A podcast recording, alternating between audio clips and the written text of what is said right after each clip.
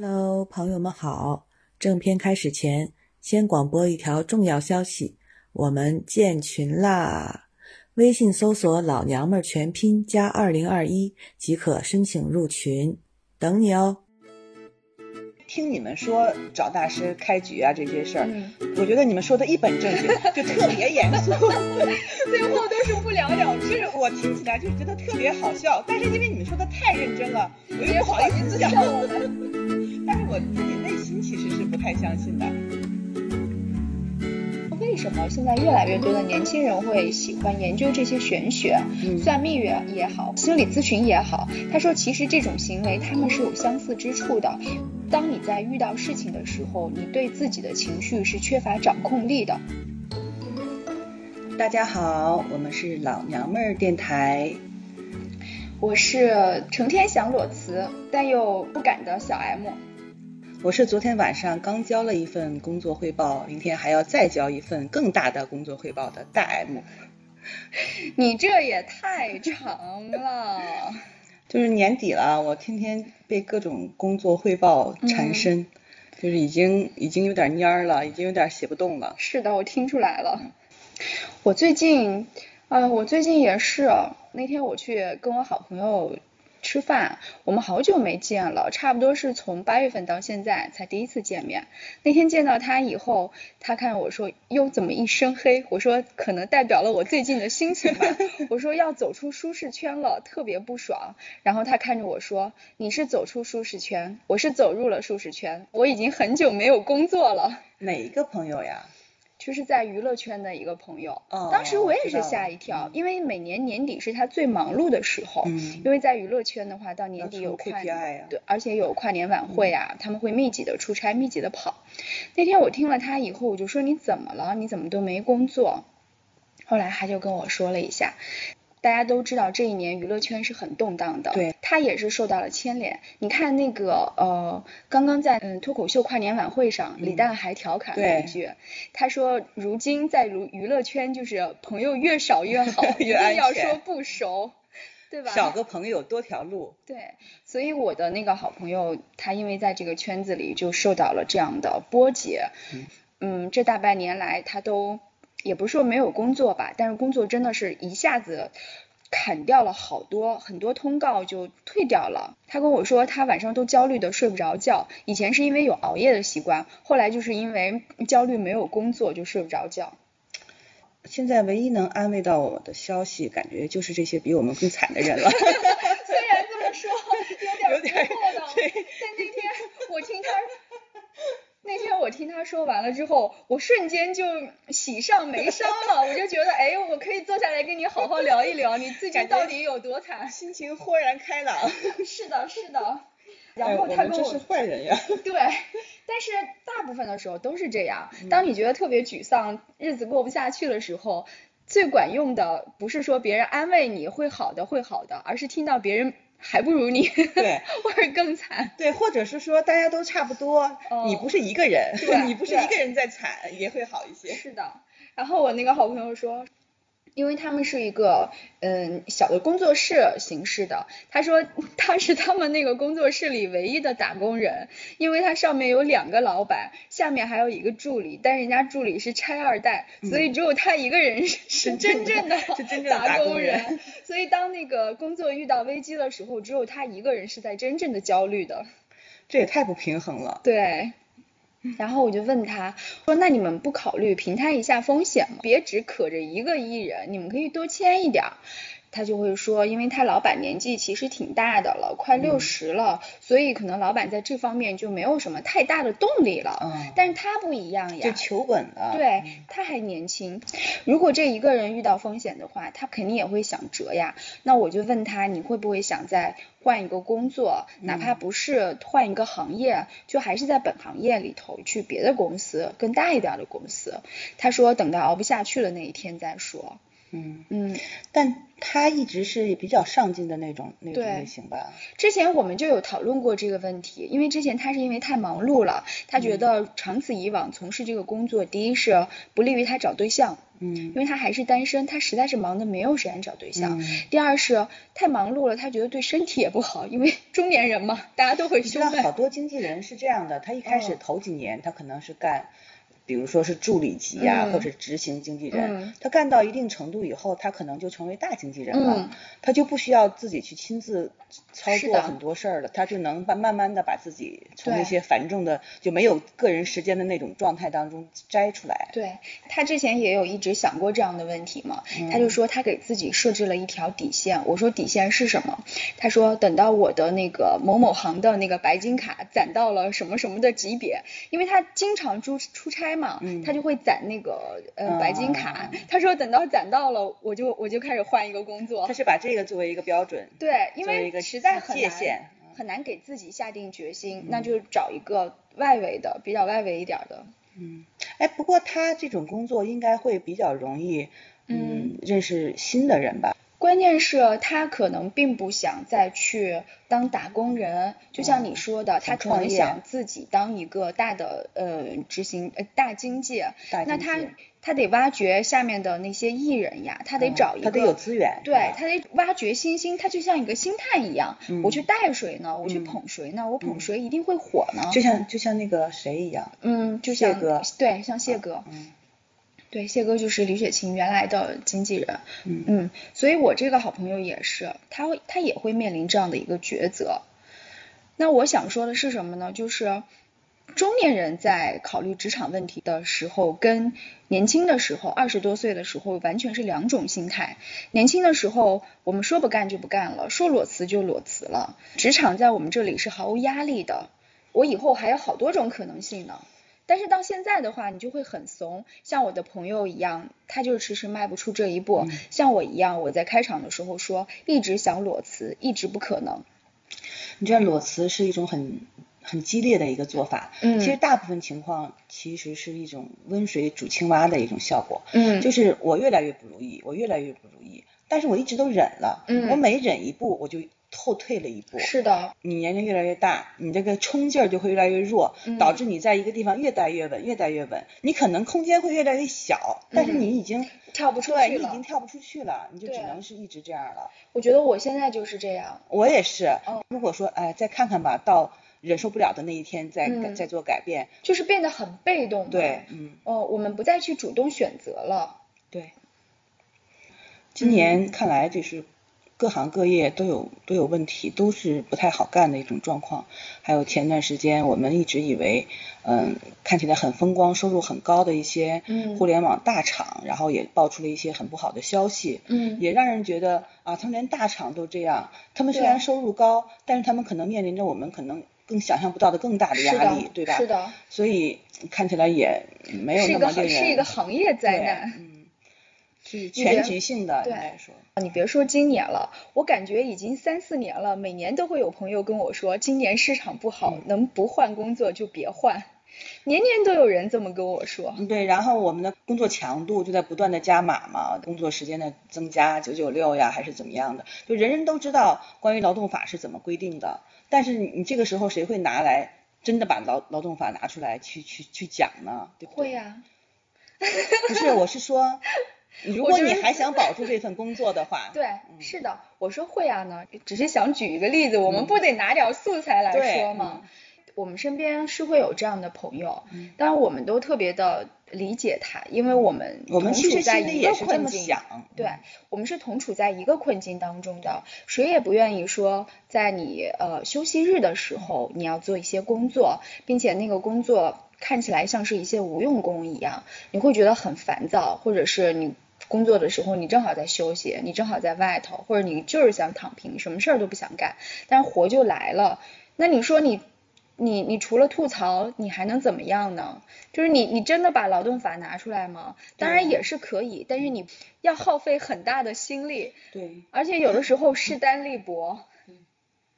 所以关键就是到最后就都演变成牢骚了，哦而这种牢骚发多了呢，又没有什么意义，就只能是演变成心里的心里的一个，对你都不见得会跟别人讲讲出来的嗯这样的一个嗯不满吧，或者是压抑。我觉得把这个发牢骚的心情压下去的最好的办法就是我特别快速的把它解决掉你。知道，每当我有这种想法的时候，想换一个圈子，如果我再找一份工作会怎么样呢？那可我年纪更大，对不对？可能我会对职业的要求更高，嗯，那我肯定会碰壁的，可能会碰得更狠。是的，嗯，大公司它是有一定的制度性的。嗯你在大公司待习惯的人，你是会觉得它有一个尺子，嗯它不管是怎么不好，紧也好，或者是嗯压力大也好，它是有一个通常的能衡量各种工作流程、工作嗯态度以及工作观的这样的一个尺子。但是如果你离开大公司了，跳槽出来，立刻去到了一个小公司，你就会特别不适应在制度方面的缺乏。嗯很多小公司它不是制度制，它是人制。对，嗯，可能很多事情就是老板的一句话，老板今天是这个态度，他可能会这么说；老板明天是那个态度，他对你的要求可能完全就又又颠覆了，所以你很难拿捏。对你自己的工作来说，也是一个非常不舒服的一个状态。当年我们很多从这个公司跳槽出去的人，当时也是都有很充足的理由。隔段时间再见的时候，他们就嗯跟我说，不如意。嗯，千万不要轻易辞职，他们都是这么提醒我的。嗯我觉得这应该都是肺腑之言吧。按理说，很多人是这样的心态：我离开原来这个公司，我再见你，我一定嗯要展现出一副对更好对胜利者的姿态。我一定要让你看到我现在的状态要比以前那个公司好很多，这样才好嘛。但是他们竟然会那样跟我说，我觉得一定是嗯有原因的嘛，一定是遇到的困难是比较大的。对，我是从小公司换到了大公司的，所以我是在小公司充分的体验到了你刚才所说的一切人为的原因，嗯给我带来的不舒适。我记得那个时候，我从小公司到大公司来以后，一个特别特别明显的变化，就是一个局面的打开。因为小公司的办公场景非常小，像那个呃很多互联网创业公司一样，是一个一个挨得很紧，每个人的那个小格子间小格子间是超级紧的。当时我们刚进去的时候，又摆满了很多的绿植，所以虽然办公室看起来葱葱郁郁，但是你会觉得人均面积非常的小，嗯你在里头呼吸都是觉得很窒息、很困难的。嗯所以当我一下子到了一个非常宽敞的办公环境当中，你会觉得人的心境也打开了，同事与同事之间也没有那么多勾心斗角的事情，你只要完成好自己的一块儿就可以了，你甚至不跟别的同事打交道，也没有人来计较你，你整个人是在一个非常宽松的氛围当中的。我觉得这个是我们对于舒适圈的其中一部分的，嗯呃，嗯嗯一一嗯一个一个概念是在是这样的。像我们现在这种空间还算是嗯。一般吧，就有一些那种大厂的办公空间，哦它就太大了，呃是的。甚至你一站到门口，你就觉得一望无际的办公位。对，你你就别说那个远的，就是咱们那个呃，我那朋友不是在蓝标嘛，嗯他们在那个大厂区里头，他每次从他的办公位去上个厕所都都要走累死了，你知就道那种也挺？崩太溃的累了，那种你就感觉你会淹没在茫茫的这些打工人当中是的，就是自己也会有一种很孤独的一个心态，就人越多，你就觉得自己是一个最不起眼，对，最不起眼、最不起眼的一个小一个小水滴或者是一个小螺丝，就淹没在当中了嗯。。是啊。那天我们聚会的时候，我就跟他们说，你们办公的时候不要老坐着嘛，站起来踢踢腿，以免形成假胯宽。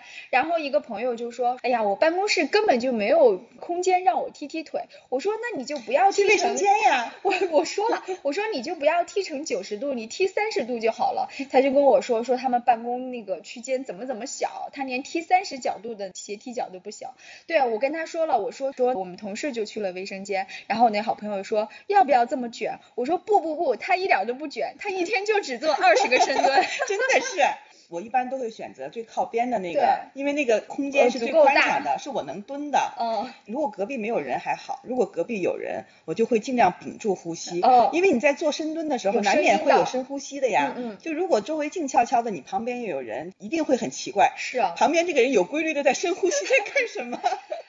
我在在那个洗手间的那个大格子间里头斜踢腿的时候，因为你裤子摩擦也会产生你在洗手间没确实是没法把腿伸开的，可以斜踢腿，最大的那个，我就说你不要把腿踢成九十度，你嗯踢成三十度或者四十五度是可以你只要那个。大腿和臀大肌能用到力气就可以了，你没有是的必须要把小腿也伸展开的。嗯，哎，总之就是怎么样都能找到办法。对呀、而且我试过有一次坑位都满了，哦我在那个旁边的小坑位当中，其实哦也能、也也可以能蹲开的，但是你要把两个腿收得紧一点。哎呀，你何苦呢？你晚上回家蹲也行啊。那有的时候我就会把这个当成一个，就是哦像一个心理任务一样，哦我蹲完了我心里开心，就我觉得哎没事儿了今天，虽然只有二十个，就跟咱俩没有拖延症一样，你看你连这种小事儿你都要提前把它完成。何况每天的刷步呢？对啊，你说清楚一点，什么叫刷步？就是刷步数。对，刷走路的步数，我给每天自己定的标准是一万五千步。嗯，你原来不是一万步吗？哎呀，我早就是一一万五直都是一了。我记得那时候你说你说那个大数据如果流掉我们的话，发现我们每天走的路区的拐弯，对，来来回回这样的，我。要说一下，因为瞎走我跟小 M 呢都是属于刷步爱好者。嗯，就我们两个人就是在不录音的时候，吃完中饭就会围着我们望京大山子这一片三角区就会乱窜。我就跟小 M 说，如果我们要看行动轨迹的话，我们简直就是望京一带的野猫，对呀、流浪猫。是的，就在那来来回回的绕。我们不是说职场吗？你知道有一种人是这样的，这个就跟相亲找对象其实是一样的，嗯就是他在短时间内更换工作越频繁，他就越难在一个嗯公司待久，嗯因为他就会挑毛病嘛。但凡这个公司出现一一点他觉得他不能忍受的这样的问题，他就会立刻辞职，他没有丝毫的留恋，嗯就跟相亲是一样的，他看的人越多。他就越眼花，他想要的就越多，就越嗯容易对一个地方产生不满。嗯嗯，对他来讲，在职场上是很不利的。嗯他就没有时间去积累自己的资源呀，还有人际关系啊，这样都很难积累了。对，我自己在做决定的时候就变得更加的谨慎，谨慎跟畏首畏尾了。是的，我觉得其实大家都有各自在职场中的难，不是说我们真的要比谁比谁更惨，嗯而是对每一个人来说，我自己的这个问题可能就是解决不了的，一直会困扰自己的。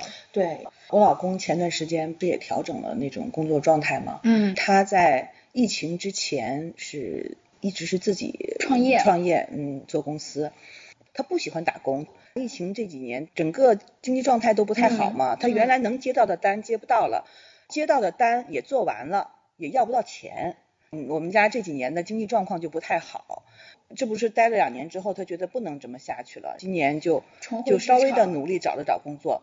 其实他那个职场还不单纯像我们一样打工，嗯他是相当于找到了一个合作方，两个人在同时在合作一个嗯这么一家公司，相当于投资方吧，运气还不错。一开始因为他两年没有出去像这样嗯朝九晚五的上班了，他就产生了那个工作焦虑。嗯刚去上班头两天，天天在家睡不着觉，就说哎呀，我明天就要上班了，我后天就要上班了。他虽然还是自己合作公司，但是你嗯既然是这种关系，你就不可能在家里办公，你就不可能不你得去了出去社你就要交对，你就要遵守这种工作考勤呀、工作态度。工作了几天以后呢，他这种焦虑没有了，他又产生哦另外一种新的焦虑。哦哎呀，我要这样一来的话，我的整个精力就会都会被占用了，哦，我再也没有自己的精力其他时间了。过他要干啥？对呀，我说的还要干我说难道这份工作条件也很不错，难道还不值得你为之付出精力吗？你就被他占满了对呀、我说你这辈子还要把你自己其他的精力奉献给哦什么样的事业呀？那我每天在公司要做多少工作呀？哎呀，哎，我老公今年其实也不太好，嗯他也是在一个大的公司里头，但是大公司就是会有那种，呃，人员调动跟办公室政治，它是自上而下的。如果最上面的那个领导出现了问题以后，他们这一下面这一溜就全部都会有危机。是的，呃，所以他们今年就经历了整个一轮大换血。他原来手头已经非常成熟的项目，就突然被腰斩了，因为是前领导的项目。为了让自己稳定下来，就要重新开始跟着新领导做新的项目，嗯，每天都是焦头烂额。然后偏偏在这个时候，我因为我在他面前一直都是很示弱的，我就从我刚认识他的第一天开始，他就知道我在一个职场上是很孱弱的一个人。这两年还稍微好一点，但是现在刚开始遇到问题，我就天天问他，我说：“老公，我可以裸辞吗？”他说：“他说你想啥呢？”我说：“结婚之前你不是跟我说，你结婚了以后想工作也行，不想工作在家待着也行。结婚之前说的话都不算话了吗？”他说：“你还裸辞呢？我现在巴不得家里还多一个人出来工作。”就那就只能等你儿子了。对呀，哎，总之。我中年夫妻就必须得相互扶持，就是任何一方都不能掉队。就当初的誓言呢？对呀，如果有一个人掉队了，那家里就会变得岌岌可危。嗯嗯，是的。我老公他的同学们。嗯，其实每个家庭都是这样，他们表面上看起来两口子都是高薪高收入，但同时他们的负债也都是非常高的，家里有着一套房、两套房要还贷款，每个月还的贷款的金额是非常高的，所以如果两口子都是保证一个高收入的话，那他们就能过非常风光体面的生活。可是，一旦一方工作遇到危机了的话，那家庭整个就瘫痪了，半瘫痪的状态。就感觉好像就没有容错率，对抗风险的能力都很差，对抗风险能力太差了。嗯，所以两口子的这种工作性质，我觉得一定要要有那种风险对冲，就是你你做一个这样的工作，另外一个最好不要在同一个圈子里，更不要提在一个公司里，对吧？嗯。我现在就想到我爸爸妈妈他们年轻的时候，我们父母那个年代刚好赶上了下岗。嗯，我记得我特别小的时候，我妈就下岗了。但那个时候呢，我们家又不是双职工下岗，我爸他是工作是稳定的，我妈很多双职工下岗的同事都是两口子就开始一起做生意了，做了生意之后家里就发家致富了。嗯，当时我妈也做过一段时间的生意，而且我妈是个特别会做生意的人。但那个时候刚好是我上初中的时候。就家里没有人管我了，我的成绩就下降了，我妈就觉得这样对孩子不好，我妈就不做生意了，就开始伺候我学习了。后来我就跟我妈说，你那个时候还不如干脆别管我，我现在也是富二代了。在那个时候就开始把那个目标转移到你身上。对，是的，所以我们家有很长一段时间，就是家庭收入都是很低的，因为就靠我爸爸一个人赚钱嘛。我现在就在想啊。嗯，其实我们这一代人跟我们父母那一代也没什么差别，他们那个时候是下岗，但是我们现在也会遇到像中年失业这样的问题。最近跟朋友们聚会，大家高频出现的讨论的一个话题就是，哎，我们做点什么呀？我们要不要一块做点什么呀？说那个工作也就那样了。这样的话真的说了很多年了。但是真的能做点什么呢？是不是啊？真正能做出来的还是少呀。对呀，你是做个餐饮业，就是你无论是做个自媒体。现在现在的情况是你无论想到什么，都有一大把的人正在做或做的很好。是的。对了，你前段时间不是做了一个开运局吗？家里不是会有风水啊这些东西，他是从风水的角度对，然后就找了一个风水大师看家里的那个户型图，然后你要在什么时辰之前把家里某某方向的什么东西都给挪一下，你要扔掉一些东西，再添置一些东西，添置的那些东西呢，就真的很傻。铜像啊，铜狮子呀，铜猴啊，龙，对，铜龙啊，就是这些东西。其实最核心的就是断舍离，你家里不能堆太多太满的东西，而且就像你说的那些大物件，包括像大的健身器材这些东西，都是影响风水的。还有那些特别尖锐的东西，好像也不行。呃，利器呀，金属类的。我们为什么一下子从听起来很科学的就是你不是得说点玄学吗？一下子转到了那个。对呀，你看人家还给我们提议说，你们要想那个增加客户 粘粘合度要增加那个玄幻灵异的类的，那我们现在就立马补上了这个。我没说完呢，我的卧室里头正对着。床那里原来是有一扇窗户的，家里装修的时候就把那个窗户给堵上了，嗯，所以这么几年来一直都是不被看见的。因为你正前方的光亮，整个光明都被封住了，所以风水大师就说，要不然就把那个窗户恢复，要不然你就在那里放两个铜狮子还是铜猴，我忘了，就是起到相同的作用。嗯，我找了看星盘的，哦，当时你看的不也是工作吗？对，我看的是工作，而且我看过两回。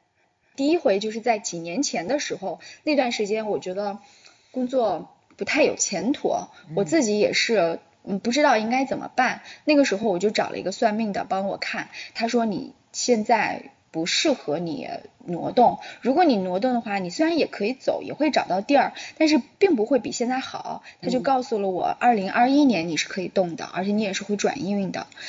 然后紧接着不就到了二零二一年嘛？我那个是二零一九年看的，到了二零二一年的时候，记得好清楚，是在四月份的时候。当时我又是职场上遇到不开心的事情了，觉得有点难以为继，我就又找人看了。当时他就跟我说了斩钉截铁，他说你今年秋天的时候会有非常好的机会，你一定要把握住。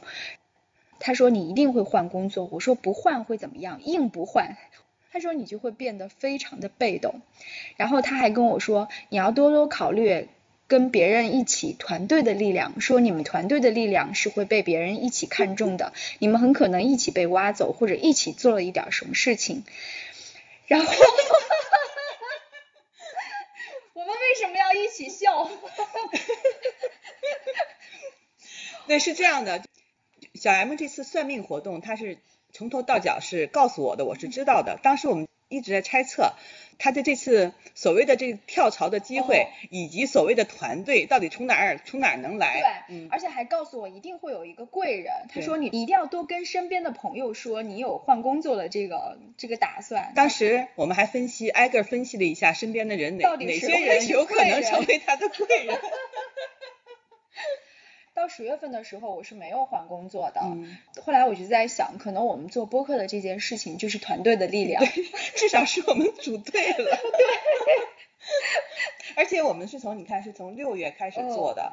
嗯，然后到了十月的时候，其实是有一点成效，有点起色，起码是有一点点规模了，对，感觉这件事情做成了，对，嗯，是有反馈的，对，对吧？包括我们后来跟那个号角的那个合作呀，我们也有了第一次带货，第一次直播，虽然收效 甚微，但这都是后话。但对于我们来说，确实是阶段性的胜利。那我就想问你了，当你每次。在工作上撑不下去的时候，除了就是说听听别人不好的故事以外，你还会怎么样呢？你会有一些主动的、自己主动的一些动作吗？嗯，我倒没找过大师，嗯，因为我觉得找大师会也不管用，会左右我的行为。另外，我是我是不太相信的，嗯，因为听你们说找大师开局啊这些事儿，嗯，我觉得你们说的一本正经，就特别严肃。最后都是不了了之，就是我听起来就是觉得特别好笑，但是因为你们说的太认真了，我又不好意思笑我们。但是我自己内心其实是不太相信的，嗯，尤其还挺贵，我不会花花钱去做这件事情。另外，我是觉得如果真的算了，我会肯定会影响我的行为，嗯，改变我的行动轨迹了，可能这就是另外的一种可能了，嗯，还有一个是。情绪低落的时候，肯定是隔一段时间就有。就每当你面对工作中的麻烦，肯定会有情绪低落。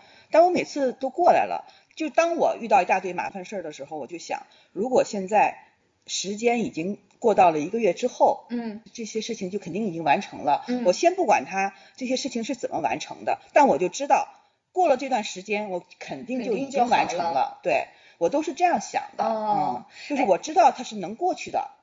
没有什么坎儿是过不去的。对我跟你很像，我现在在遇到有很多很繁杂的事情的时候，第一我会跟自己说，一件一件来，嗯，一件一件来。我哪怕从最简单的那件事情，从只需要十分钟的这一件事情，我先把这个做完了，那我就 list 里头我就少了一辆一样了，我就一样一样的划掉。还有就是你说你是会想到一个月之后的，我是什么呢？因为我之前是。我我会采访嘛，但是我是有电话恐惧症的，我很怕跟人家打电话沟通。采访的前一天就开始焦虑，那个时候我就会跟自己说，你想想看，明天的这个时候你已经采访完了，你是不是如释重负了？你总会到达如释重负的那个点的，所以你现在还焦虑什么呢？而且你知道，就是，嗯就当你完成了一件很棒的采访，真的是对自己是一个特别大的鼓舞。嗯如果是你在前期可能会经历一个焦虑呀、不愿意呀、拖延啊这样的一个状态，但是如果你一旦执行了，并且在这个过程中你感觉特别满意，在你采访完了以后，你走出那个房间，嗯你就会特别有鼓舞，然后容光对焕发我就如果是我，我就感觉潮红。我恨不得立刻再来一次，再来一个别的哦采访，一个同样的任务来交给我，我就嗯觉得我当时特别有这样的能力。但是 哪有那么幸运，每次都是你想踩的人？有的时候不是自己想踩的人，你对他也哦不了解，那你可能找他的资料啊，你写采访提纲啊，就是这个过程，嗯你你可能从一无所知到你对这个人很了解了，然后你就知道你对什么人你都可以走同样同样的路线。嗯。嗯，是的，嗯再就是有的时候实在熬不过去了，就这件事情撑过去以后，就请个年假。我们上班的人 就唯一能够稍微调节一下的，也就是请年年假了。嗯，而且我还不舍得用呢。哦，我我也是，可都到年底了，我手头还有好多年假。我都一切年假都等着我儿子放寒假了，嗯我才能开始用。嗯，我我其实是会算命的，我一般在感情跟职场上面都是会算命的。知道。然后之前我就听人家在说，说为什么现在越来越多的年轻人会喜欢研究这些玄学，嗯算命也也好，心理咨询也好。他说，其实这种行为他们是有相似之处的。当你在遇到事情的时候，你对自己的情绪是缺乏掌控力的。嗯嗯，我后来以我的那个嗯算命的经验来看，这些事情未必他都说的是准的，他只是帮我在当下度过了最困难、最没有主意的那个短短的时间。它起到了一个心理咨询的作用。它是我的在当下的一个救命稻草，因为在当下我真的就是不知道该怎么办了。我通过算命也好，心理咨询也好，它是给我一点方向的。它都是一个消解渠道，嗯对吧？是的，嗯但是你过来了以后才看，他们给你的帮助是什么呢？是当时帮你把这个情绪度过，它不是真的就是说你职场的问题你就解决了，你真的换了一个更好的工作，或者是嗯。你情感中的问题就解决了，你跟你老公的关系变得更好了，就这些事情他给不到你的。嗯。嗯，但是你在某一个时刻你是需要他们的，我觉得这就是我们跟玄学的关系。这个就是跟朋友的安慰，嗯。跟心理医生的咨询，其实他们的作用起到的是一样的。嗯可能就是在那样的一一个时候，你就是需要有这么一个渠道排解自己对，就不管是什么，你你都依赖它。对，而且最主要是心理咨询也好，那个算命也好，他们看起来是权威的，对，他们是 对你是权威的。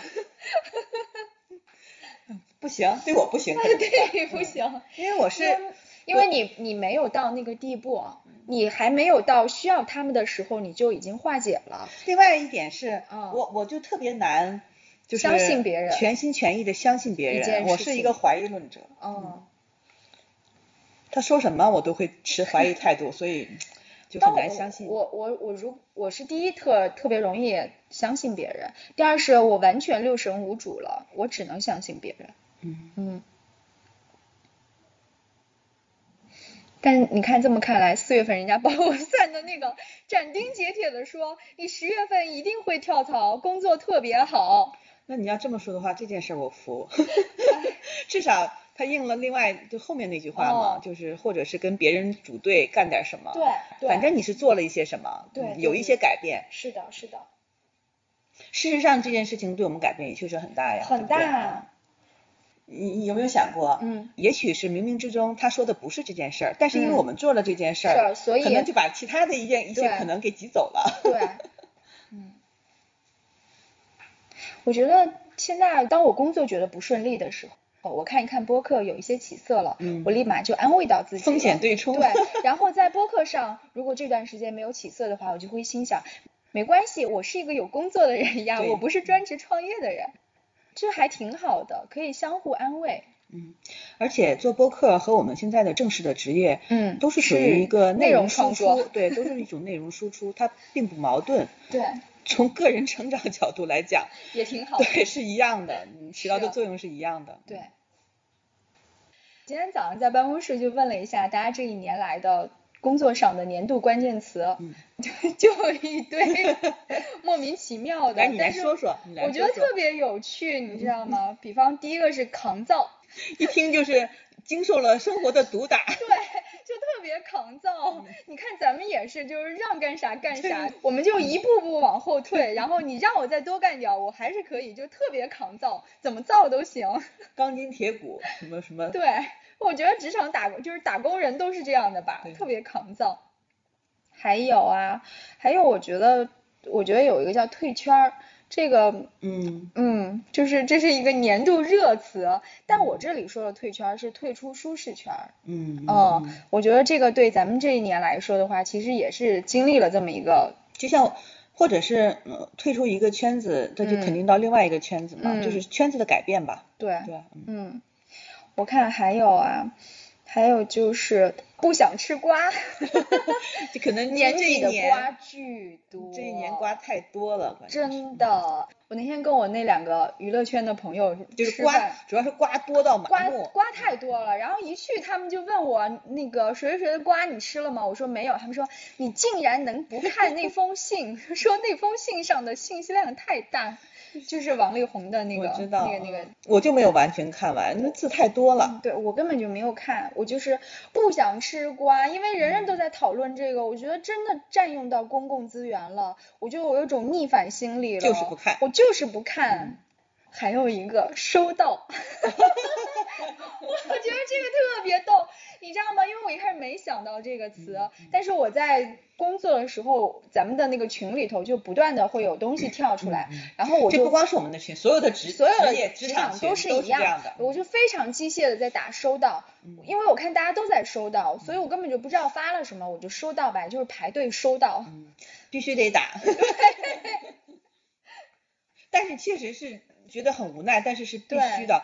比如说我在群里发一个工作任务，如果有的人没有回复收到，嗯我就担心他没有收到。是的对。对那万一没有及时的交上来什么东西怎么办呀？对对吧？嗯。但是你知道，就是每一个人看到了以后的反应是不一样的。有的人就是下意识的，也不知道看到了啥就说收到；有的人就是我看到了，就代表我收到对了。，有的人是不管怎么样，先打个收到，然后我有空的时候我再我再看。看，还有人就是我虽然看到了，但是我就是不想当做这件事情已经发生了，我就是不想回收到。据说有的公司是，如果你回复这个收到晚于多长多长时间，是要受到处罚的，行政上的处罚，嗯，好可怕，太可怕了。非常纪律性。嗯，我想想呀，还有什么？嗯，还有支棱不起来，哎，这一看就是我写的。啊，还有千玺，咱们那个潇洒哥，嗯我今天就问他，我说你的年度关键词是什么？他说成都今夜请将我遗忘，这是什么鬼？就是那篇网文嘛，就是很很多年前的一篇网文，，他就问我你没看过那篇文章吗？我说我不知道一个。小说，哎呀，什么鬼？他是但是都好多年了呀。对，他是因为他那个媳妇儿带着孩子回成都，为了孩子上学，所以他就要双城记嘛，两地奔波。我说你来，你给我解释一下你这句话是什么意思。然后他就给我发了一行字，我给你念一念啊，嗯太逗了。他写的是在事业、情感、婚姻之间的迷惘和挣扎的残酷青春的故事。我说，我说你婚姻遇到了什么迷惘？然后他又给我打来三个字：伪单身。可不是嘛，他现在不就是这个状态吗？他现在就是很逍遥的伪单身。嗯因为潇洒哥的那个夫人和孩子都在成都，因为孩子要上学，所以潇洒哥自己在北京开开心心的过 伪单身的生活。对，还有一个是金牛姑娘写的，金牛姑娘写的是再找找，这这句话就是你来给解释一下，是这样的啊。再找找。金牛姑娘负责一个视觉栏目，就这个栏目呢，去找图片对，是要找很好看的大图的。嗯，然后每次当我对这个图片不太满意的时候，我就会说再找找。还有吗？再找对，找。还有吗？再找找。对，你看它原文是再找找。主编一年对我说的最多的话就是还有吗？再找找。我给他形成心理创伤。对呀、好逗，特别逗。还有一个是不要沉重，想要轻。我觉得这个就是减负呗。嗯，不是说减负，我觉得是心理情绪上的问题。到了年底的时候，你职场上的压力啊，你家庭上的有很多焦虑的事情，每个人多少都会遇到心情沉重的时候。这个时候的话，我们是天然的想要变得更加轻盈一点的，压力的释放，负担的卸下。希望这一年来压在我身上的几座大山，通通的垮掉了，我就会变得很轻装上阵的感觉。嗯，因为年底，就所有人都把年底当做一个节点，好像就能把所有的面前的问题都解决掉。等到明年，好像又是一个新开始。对，是的，我就会想到那个《飘》里面斯嘉丽，嗯，他遇到那么大的磨难的时候，就会很有勇气、很有信心的跟自己说，明天起来又是新的一天。对我们来说也是，二零二二年又是新的一年，那我就很想突如其来的问你一下，你新年 flag 是什么？赚钱。更加切实可行的呢？那赚钱不是最切实可行的吗？切实，但未必可行。啊，嗯。哎，你你这么突然问我，我哪想得起来？我是一个最不会最不会想 flag 的人。